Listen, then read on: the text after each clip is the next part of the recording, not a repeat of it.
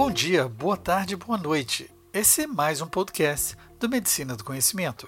Ciência e informação a qualquer momento, em todo lugar. Sou Pablo Guzmão, anestesiador.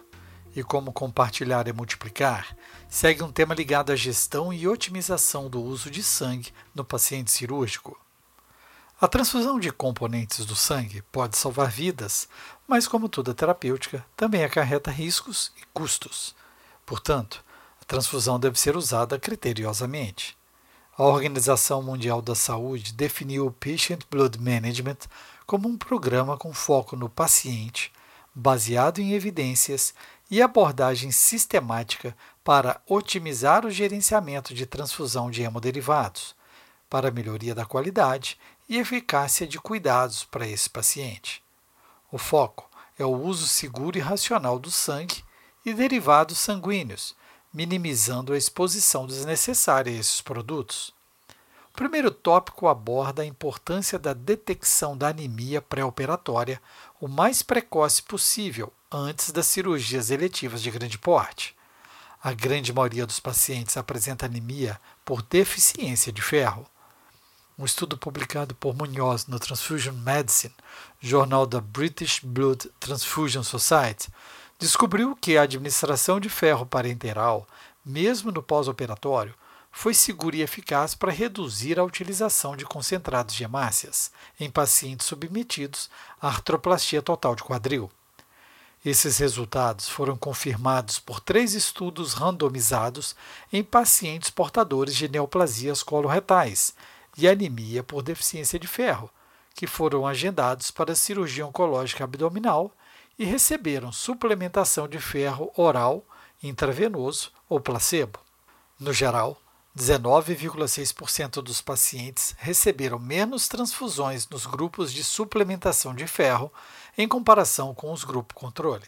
Por outro lado, o painel formado para análise do Patient Blood Management não recomendou o uso pré-operatório exclusivo de agentes estimulantes de eritropoetina de rotina em adultos com anemia antes de cirurgias eletivas de grande porte, mesmo nos grupos de artroplastia de quadril e joelho e cirurgia cardíaca.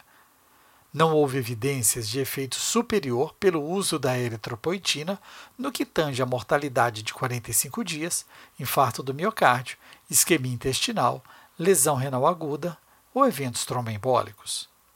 Em uma recomendação condicional, o painel sugeriu considerarmos o uso de eritropoetina de curta ação mais a suplementação de ferro apenas no pré-operatório de adultos para cirurgia ortopédicas de grande porte com taxas de hemoglobina pré-operatória em níveis inferiores a 13 gramas por decilitro, questionamento é que o benefício de redução potencial na transfusão de unidades de hemácias foi considerado baixo, enquanto os riscos de fenômenos tromboembólicos foram considerados potenciais.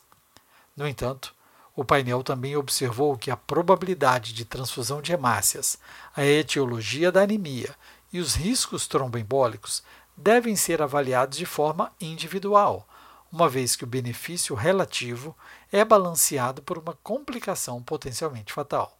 O que mais nos interessa é que a pesquisa da anemia pré-operatória deve fazer parte da rotina do preparo e não devemos medir esforços para evitar que nossos pacientes sejam submetidos a cirurgias eletivas de grande porte nesse estado. E que, em 80% das vezes, a anemia é ferropriva, carente de reposição. Ative a notificação para ser informado quando o novo podcast for publicado e a qualquer momento, em todo lugar, escute a rádio web medicina do conhecimento.com.br. Escolha sua plataforma, ouça mais podcasts no Spotify, Deezer, iTunes, Google Podcasts, SoundCloud, YouTube e mais em uma dezena de agregadores de podcast. Na Medicina do Conhecimento, você escolhe o player da sua preferência Compartilhe nas suas redes sociais, além de entrar em contato conosco para sugerir o próximo tema. Fique ligado nas redes sociais Twitter, Facebook e Instagram, Medicina do Conhecimento. Afinal, compartilhar é multiplicar.